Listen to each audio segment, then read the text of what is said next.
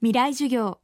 この番組はイノベーターインエレクトロニクス村田製作所がお送りします。未来授業。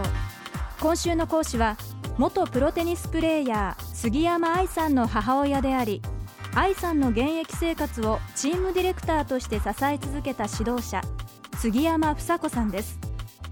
現在は湘南茅ヶ崎にあるテニスアカデミーの代表として活躍しています。今週は杉山房子さんにスポーツが子どもに与える力子育てのあり方についてお話しいただきます。未来授業1時間目。テーマは急がず待つことの大切さ。子供って誰でもそうなんだと思うんですけれども私がまあ散歩に出かける時に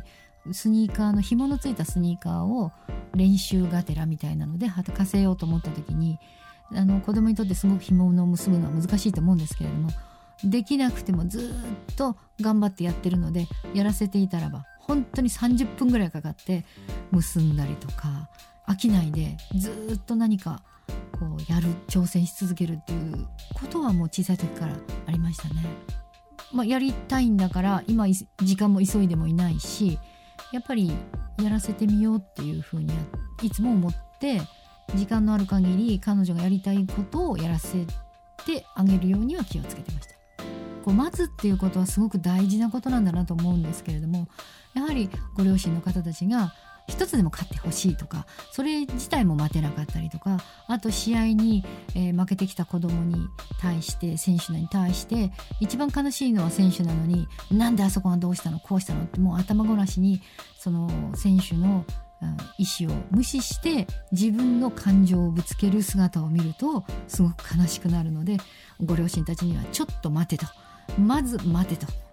待つとまず親も自分の気持ちがひとまず落ち着くと。で落ち着いて考えた時にこの子にとって何を言ったらいいのかっていうまた別の切り口から考えることができるんじゃないかと思うんですけども。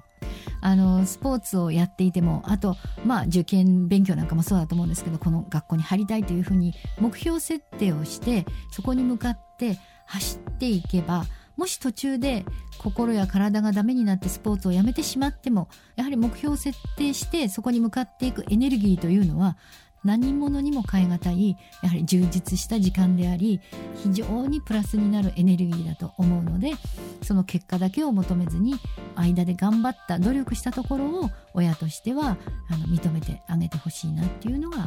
あの大事なポイントだと思います。元プロテニスプレーヤー杉山愛さんの母親でテニスアカデミーの代表杉山房子さんの講義をお送りしました。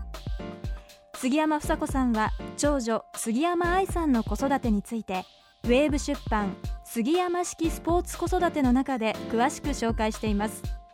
また新潮新書から一流選手の親はどこが違うのかという本も出されています。興味のある方は手に取ってみてください。未来授業。明日も杉山房子さんの講義をお送りします。